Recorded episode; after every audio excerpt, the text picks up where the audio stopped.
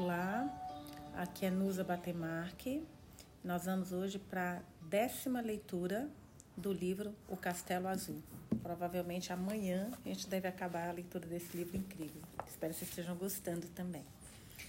Hoje nós vamos para o capítulo 34, na página 177. Valancy teve dois momentos maravilhosos naquela primavera. Um dia, voltando para casa pela floresta, com os braços cheios de medronheiros e abetos, abetos restejantes, ela encontrou um homem e sabia que era, era Alan Tierney. Alan Tierney, o célebre pintor de belas mulheres. Ele morava em Nova York no inverno, mas era dono de um chalé em uma ilha, no extremo norte de Mistawis, para onde sempre ia no instante em que o lago descongelava. Ele tinha a reputação de ser um homem solitário e excêntrico nunca elogiava seus modelos. Não havia necessidade, pois ele não pintaria alguém que precisasse de lisonja. Ser pintada por Alan Tierney era todo o prestígio de beleza que uma mulher poderia desejar. Valancy ouvira falar tanto sobre ele que não pôde evitar virar a cabeça por cima do ombro e dar uma outra olhadinha tímida e curiosa para ele.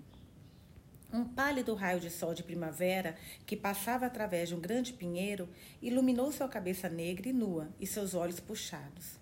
Ela vestia um suéter verde claro e havia amarrado uma tira fina de videira no cabelo. A fonte emplumada de abetos vermelhos cobria seus braços e caía ao redor dela. Os olhos de Alan Tierney brilharam. Recebi um telefonema, disse Barney na tarde seguinte, quando Valancy voltou de outra colheita de flores. De quem? Valancy ficou surpresa, mas indiferente. Começou a encher uma cesta é, com outra colheita, começou a encher uma cesta com os ramos de medronhos. Alan Tierney. Ele quer pintar você, luz, luz da lua. Gente do céu. Ai, meu Deus. Eu? Valancy deixou cair a cesta e os medronhos. Você está de brincadeira comigo, Barney? Não estou. Foi por isso que ele me procurou, para pedir permissão para pintar minha esposa como espírito de Muscoca, ou algo do gênero. Gente, uma menina que estava ali, largada às traças, agora está sendo procurada pelo pintor que só pinta as mulheres mais lindas. Meu Deus! Ai, estou até emocionada. Mas, mas, gaguejou Alan Tierney, ele, ele nunca pinta senão, senão lindas mulheres? Barney completou. Concordo. Co, é, é, não sei, gente, aqui embaixo está falando o que significa, mas vou ler para vocês como está escrito. Eu acho que é, parece latim. Coerá demonstrando. Aí está aqui embaixo explicando. Coerá demonstrando, ah, sabia, é uma expressão em latim que significa literalmente o que havia de ser demonstrado, ou em linguagem formal, o que ia ser demonstrado. Outras traduções mais focadas no sentido são o que era para demonstrar, como se queria demonstrar, o que era necessário demonstrar. Lindas mulheres, Barney completou. Concordo. Coerá demonstrado. Pronto, que já está provado. Mrs. Barney Snate é uma mulher bonita. Que absurdo! exclamou Valancy. Você sabe que isso não faz sentido, Barney. Sei que estou muito mais bonita do que a humano, mas não sou bonita. Alan Tierney nunca erra, disse Barney. Você se esquece, luz da lua, que existem diferentes tipos de beleza. Sua imaginação está obcecada pelo tipo óbvio da sua prima Olive. Ah, eu vi a sua prima. Ela é deslumbrante. Mas nunca vai ver Alan Tierney querendo fazer uma pintura dela. Gente, esse Barney tá ficando romântico do jeito dele, né? Mas olha lá, ai, me dá até arrepio. Como diz o velho, mas significativo ditado: nem tudo que reluz é ouro. Mas em seu subconsciente, você tem a convicção de que ninguém pode ser bonito a não ser que se pareça com Olive. Além disso, você se lembra de como era seu rosto nos dias em que sua alma não podia brilhar através dele? Gente, que frase é essa? Além disso, você se lembra de como era o seu rosto nos dias em que sua alma não podia brilhar através dele. Que frase linda!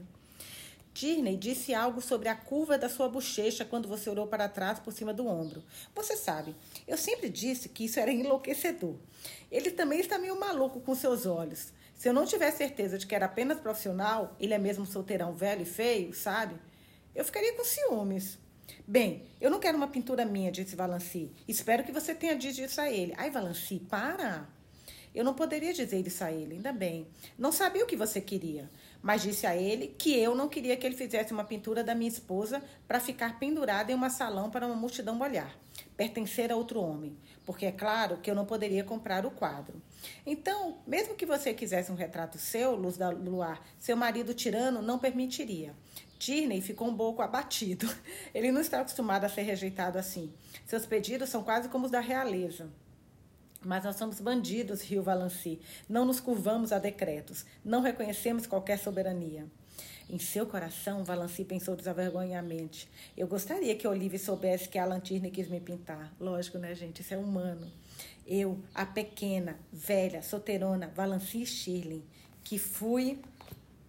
Seu segundo... Que fui ah, não, não, desculpa, gente, é que aqui eu, eu, li de um jeito que ficou estranho, mas agora vou ler correto. Eu, a pequena, velha solteirona Valanci Shirley, que fui. Que ela era tudo isso, né? Seu segundo momento maravilhoso. Ah, eu não queria que ela não pintou pra gente, eu queria que ele pintasse ela. Seu segundo momento maravilhoso. Que ele a pintasse.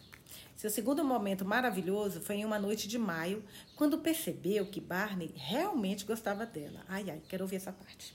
Sempre teve esperança de que ele gostasse, mas às vezes tinha um pavor desagradável e assustador de que ele fosse apenas gentil, bom amigo, bom e amigo por pena, sabendo que ela não viveria por muito tempo e que estava determinada a se divertir enquanto vivesse, mas que, retomado o juízo, ele ansiaria pela liberdade novamente, sem nenhuma mulherzinha intrometida em sua fortaleza na ilha e nenhuma tagarelice ao seu lado em suas rondas pela floresta. Ela sabia que talvez ele nunca fosse amá-la. Nem mesmo queria isso. Se ele a amasse, ficaria infeliz quando ela morresse. Valancy nunca usou meias palavras, nada de quando ela se fosse, e não queria que ele ficasse infeliz. Gente, como ela é boazinha. Mas também não esperava que ele ficasse feliz ou aliviado. É verdade. Desejava que ele gostasse dela e sentisse sua falta como uma boa companheira.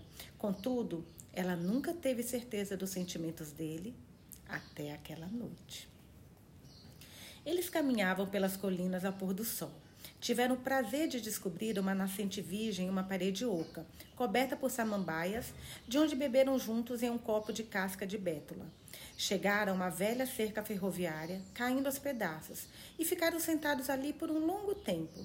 Eles não falaram muito, mas Valancy tinha uma curiosa sensação de unidade. Sabia que não poderia sentir isso se ele não gostasse dela. Coisinha linda, disse Barney de repente.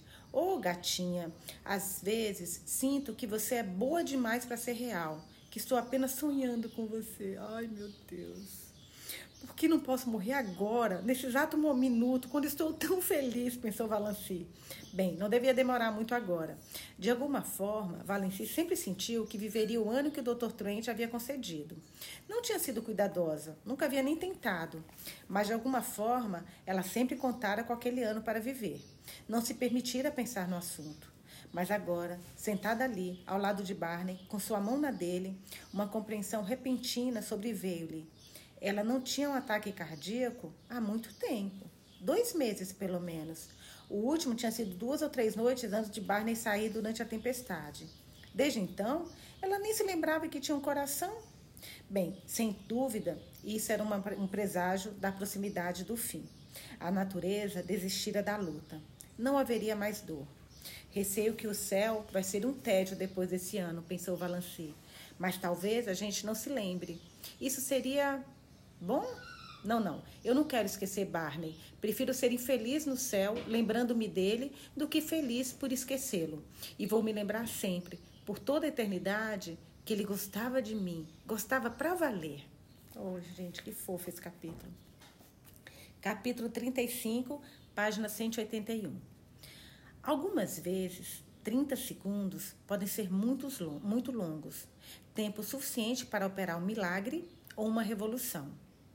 Em 30 segundos, a vida mudou completamente para Barney e Valancy Snade. Eles haviam contornado o lago em uma tarde de junho, no barco a motor caindo aos pedaços. Pescaram por uma hora em um pequeno riacho. Deixaram o barco ali e caminharam pela floresta até Port Lawrence, a 3 quilômetros de distância.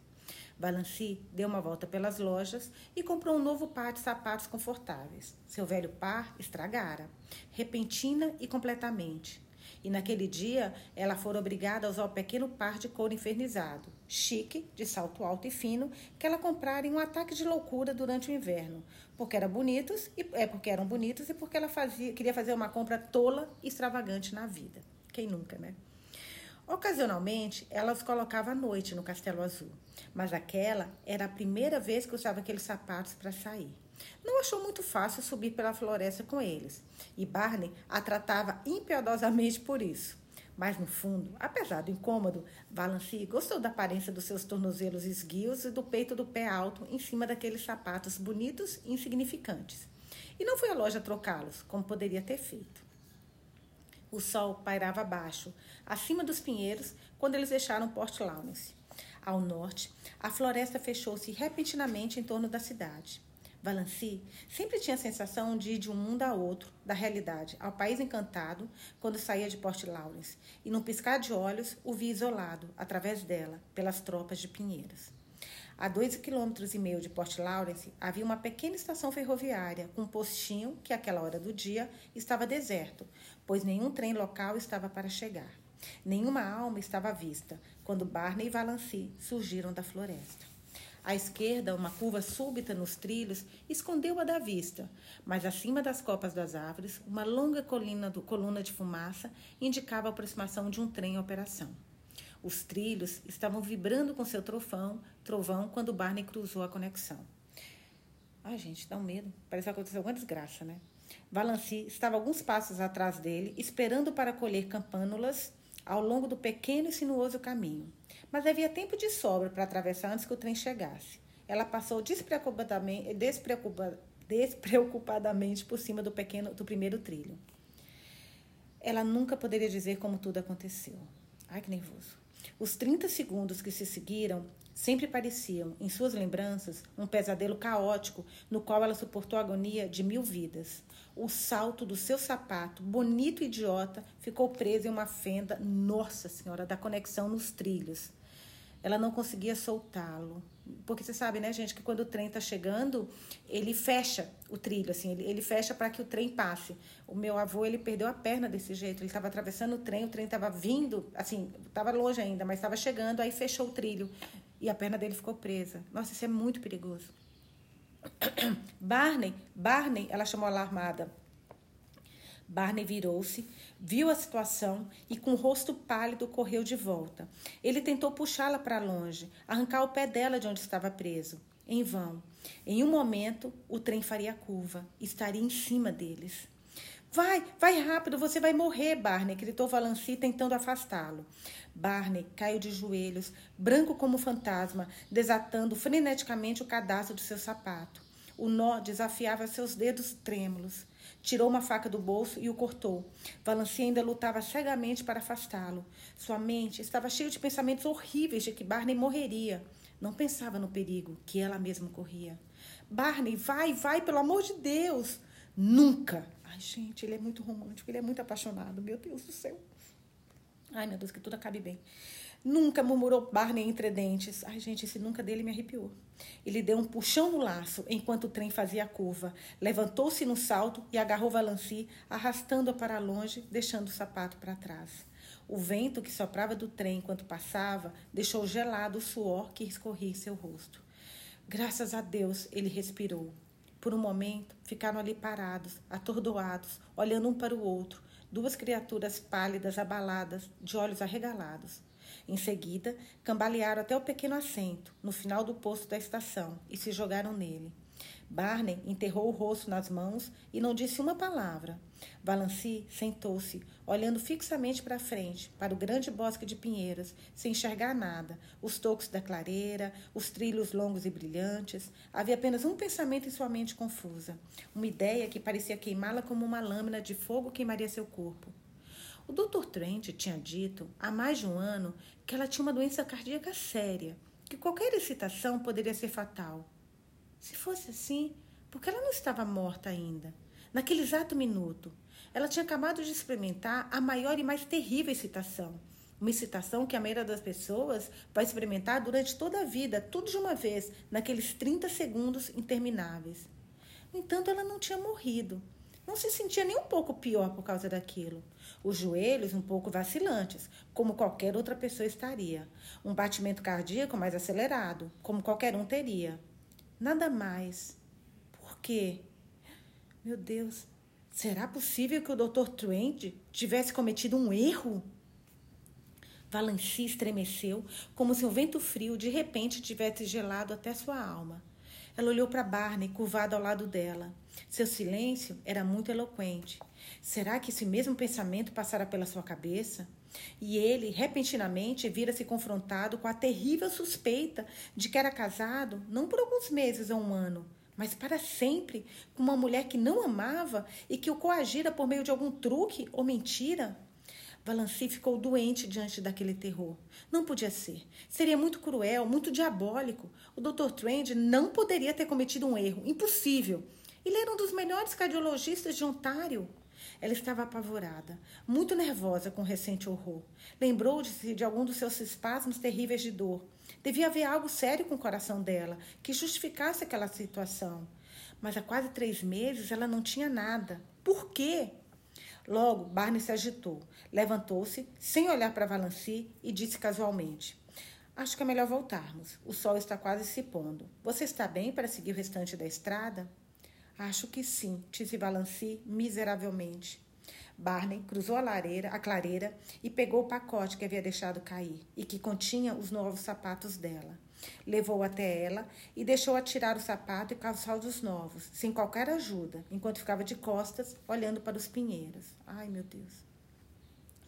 Caminharam em silêncio pela trilha sombria até o lago. Barney dirigiu o barco para o pôr do sol milagroso que era Mistaues. Silenciosamente, percorreram leves promontórios e baías de corais e rios prateados, onde as canoas subiam e desciam ao resplendor. Em silêncio, passaram por chalés que ecoavam músicas e risos. Da mesma forma, pararam no local do desembarque, abaixo do Castelo Azul. Balanci subiu os degraus de pedra e entrou em casa. Jogou-se miseravelmente na primeira cadeira que encontrou e ficou ali sentada, olhando pela janela, alheia aos frenéticos ronronados, ronronados de alegria de good luck e aos olhares arregalados de protesto de banjo por ela ter se ocupado a sua cadeira. Barney entrou alguns minutos depois. Ele não se aproximou dela, mas ficou por trás e perguntou gentilmente se ela estava transtornada pelo que tinha acontecido. Que tinha acontecido. Balanci teria dado seu ano de felicidade para que pudesse responder honestamente sim. Não, ela disse categorica, categoricamente. Barney entrou no quartinho de barba azul e fechou a porta. Ela ouviu andando para cima e para baixo, para baixo e para cima. Ele nunca tinha andado assim antes. E uma hora atrás, apenas uma hora atrás, ela estava tão feliz. Capítulo 36, página 185. Ai, gente, oh meu Deus. Finalmente, Valanci foi para a cama. Antes disso, releu a carta do Dr. Trend. Aquilo a confortou um pouco. Gente, que tristeza. Precisar morrer e saber que vai morrer para ficar feliz. Oh, meu Deus. Porque tá por um fio, né? Imagina o Barney vai se sentir enganado. Ai, meu Deus. Tão clara, tão confiável, a escrita tão firme e estável. Não era a caligrafia de um homem que não sabia o que estava falando, mas ela não conseguia dormir. Fingiu estar dormindo quando Barney entrou. Ele fingiu que ia dormir. Porém, Valanci sabia perfeitamente que ele não estava dormindo, assim como ela. Sabia que ele estava deitado ali olhando para a escuridão, pensando em quê? Tentando enfrentar o quê? Valanci, que passara tantas horas felizes da noite acordada, deitada junto à janela, agora pagava o preço de todas elas naquela noite miserável. Um fato horrível e espantoso surgia lentamente diante dela, vindo de uma nebulosa de, uma nebulosa de suposição e medo. Ela não conseguia fechar os olhos para aquilo, afastá-lo, ignorá-lo. Não poderia haver nada de muito errado com seu coração, independente do que o Dr. Trent havia dito. Se houvesse, aqueles 30 segundos a teriam matado. Era inútil lembrar-se da carta e da reputação do médico. Até mesmo os grandes especialistas cometem erros em algum momento. Dr. Trent havia cometido um. Já amanhecendo, Valanci caiu em um breve sono de sonhos ridículos, Um deles foi Barney zombando dela por tê-lo enganado. Em seu sonho, ela perdia a paciência e batia violentamente na cabeça dele com um rolo de massa. Ele mostrava ser feito de vidro e acabava em estilhaço por todo o chão. Ela acordou com um grito de horror e um suspiro de alívio, uma risadinha do seu sonho absurdo, uma lembrança doentia e miserável do que havia acontecido. Barney tinha sumido. Valanci sabia, como às vezes sabemos das coisas, inevitavelmente, sem que nos digam, que ele também não estava em casa, nem no quartinho da barba, do Barba Azul. Havia um silêncio curioso na sala de estar, um silêncio que tinha algo de estranho. O velho relógio havia parado. Barney devia ter esquecido de dar corda nele, algo que nunca tinha acontecido antes. A sala sem ele estava morta, embora a luz do sol entrasse pela janela e ondulações dançantes de luz estremecessem nas paredes. A canoa havia sumido, mas Lady Jane estava sobre as árvores, em terra firme. Então Barney fora para a selva. Ele não voltaria até a noite, quando muito. Devia estar com raiva dela. Aquele silêncio furioso dele devia significar raiva, ressentimento frio, profundo e justificável. Bem, Valanci sabia o que deveria fazer primeiro. Não estava sofrendo muito agora, embora a curiosa dormência que permeava seu ser fosse pior que a dor. Era como se algo nela tivesse morrido. Forçou-se a preparar alguma coisa para o café e a comer um pouco. Mecanicamente colocou o castelo azul em perfeita ordem. Depois vestiu o chapéu e o casaco. Trancou a porta. Escondeu a chave no buraco do velho pinheiro e cruzou para o continente no barco a motor. Iria a Deerwood para ver o Dr. Trend. Ela precisava saber.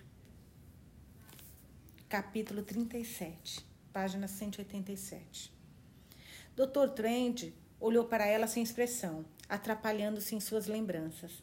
Bem, Miss, Miss, Miss Snade, disse Valanci com tranquilidade. Eu era Miss Valanci Stirling quando vi visitá-lo em maio passado, mais de um ano atrás. Queria consultá-lo sobre o meu coração. O rosto do Dr. Trent clareou. Ah, agora eu me lembro. Ah, claro, agora eu me lembro. Não é nenhuma vergonha não te reconhecer. Você mudou maravilhosamente. Também se casou? Ora, ora, isso fez muito bem a você. Não se parece muito com o inválida agora, hein? Lembro-me naquele dia. Eu estava muito angustiado. Receber notícias do pobre, Ned, do pobre Ned me surpreendeu. Mas Ned está como novo. E você também, evidentemente. Eu te disse na época, você lembra, que não havia nada com que se preocupar. Valanci olhou para ele. O senhor me disse em sua carta, disse ela lentamente, com a estranha sensação de que outra pessoa falava por ela, que eu tinha angina de peito, nos últimos estágios, complicado por aneurisma, que morreria a qualquer minuto, que não iria viver por mais de um ano. O doutor Trent encarou-a. Impossível, disse ele sem qualquer expressão. Eu não diria uma coisa dessas para você. Valanci tirou a carta da sua bolsa e lhe entregou. Miss Valancy Stirling, ele leu. Sim, sim, claro que escrevi para você naquela noite no trem. Mas eu disse a você que não havia nada grave. Leia sua carta, insistiu Valancy. O Dr. Trent olhou para a carta, desdobrou-a, leu por cima. Um olhar consternado surgiu em seu rosto. Ele levantou-se depressa e caminhou agitadamente pela sala. Deus do céu! Esta carta que eu pretendi enviar para a velha Miss Jane Sterling, de Port Lawrence.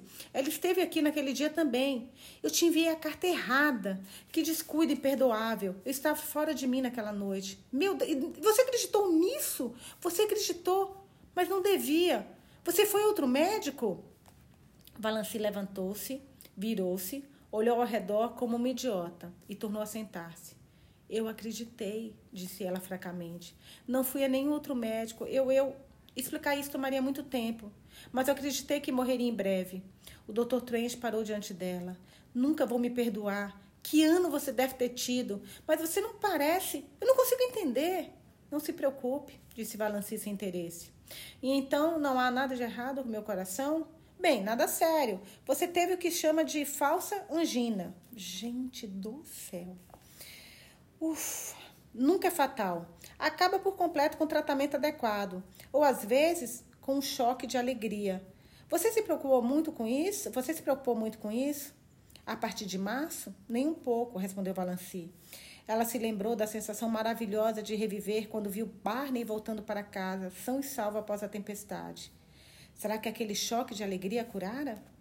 Então você provavelmente está bem. Eu orientava sobre o que fazer na carta que deveria ter recebido. É, e é claro, achava que você procuraria outro médico. Menina, por que você não fez isso? Eu não queria que ninguém soubesse. Tola, disse o doutor Trent sem rodeios. Não consigo entender tamanha estupidez. Mas como é que você fala isso? O médico faz merda e ainda briga com ela. O que, que é isso? Quer dizer, graças a isso também a vida dela mudou, né? Mas pelo amor de Deus. E a pobre velha Mrs. Terling, ela deve ter recebido sua carta dizendo que não tinha nada sério. Ora, ora, não faria nenhuma diferença. O caso dela estava perdido. Nada que ela tivesse feito ou deixado de fazer mudaria alguma coisa. Fiquei surpreso que ela tenha vivido tanto tempo dois meses. Ela esteve aqui naquele dia, não muito antes de você.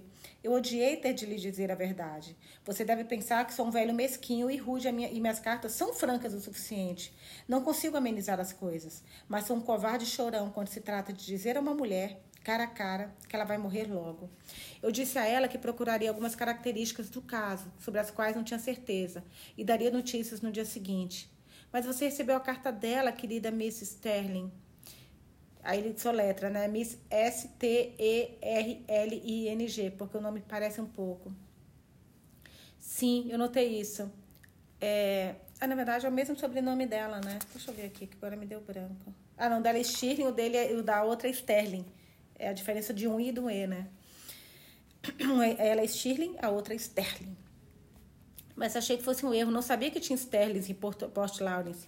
Ela era única, uma velha alma solitária. Vivia sozinha, apenas com uma pequena conhecida em casa. Morreu dois meses depois que veio aqui. Morreu dormindo.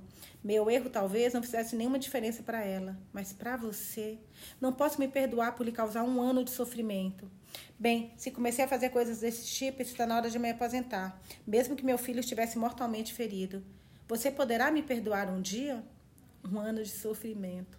Valanci deu um sorriso forçado enquanto pensava em toda a felicidade que o erro do Dr. Trent lhe proporcionara. Mas ela estava pagando por isso agora. Ou se estava. Se sentir era viver, ela estava vivendo pra caramba. Ela deixou o Dr. Trent examiná-la e respondeu a todas as suas perguntas. Quando ele disse que ela estava em forma tanto quanto um violino e provavelmente viveria até os 100 anos, ela se levantou e foi embora em silêncio. Sabia que havia muitas coisas horríveis lá fora, esperando para serem repensadas. O Dr. Trent achou estranha. Qualquer um teria pensado, pelos olhos desesperançados e o rosto abatido, que ele lhe dera uma sentença de morte ao invés de uma promessa de vida. Snake, Snake. Que raio de Snake ela tinha se casado? Ele nunca tinha ouvido falar de Snake em Deerwood. Além disso, ela tinha sido uma solteirona tão pequena, pálida desvanecida. Meu Deus, mas de qualquer maneira o casamento fizera a diferença. Não importa quem fosse o tal Snake. Snake. Dr. Trent lembrou aquele patife da parte alta. Valancy Stilling havia se casado com ele e sua família havia permitido. Bem, provavelmente aquilo decifrava o mistério. Ela havia se casado muito prontamente e se arrependera muito longamente, e por isso não estava muito feliz em descobrir que era uma boa aposta. Nossa, que conclusão errada, meu Deus casada. Deus sabia com quem ou que, presidiário, impostor, fugitivo da justiça. Seria muito ruim se ela tivesse encarado a morte como uma libertação, pobrezinha. Mas por que as mulheres eram tão tolas? O Dr. Trent tirou Valanci da cabeça, embora, até o dia da sua morte, fosse ter vergonha de ter colocado aquelas cartas nos envelopes errados. Amanhã a gente volta com mais leituras. Gente do céu, o que, que vai acontecer agora? Meu Deus do céu. É, acabamos na página 189. Amanhã a gente volta com o capítulo 38. Ah, eu estou muito curiosa para saber o que, que, vai acontecer. Meu Deus do céu. E vocês, me contem aqui o que, vocês acham. Vou deixar uma perguntinha no final, me contem o que vocês estão achando que vai acontecer agora.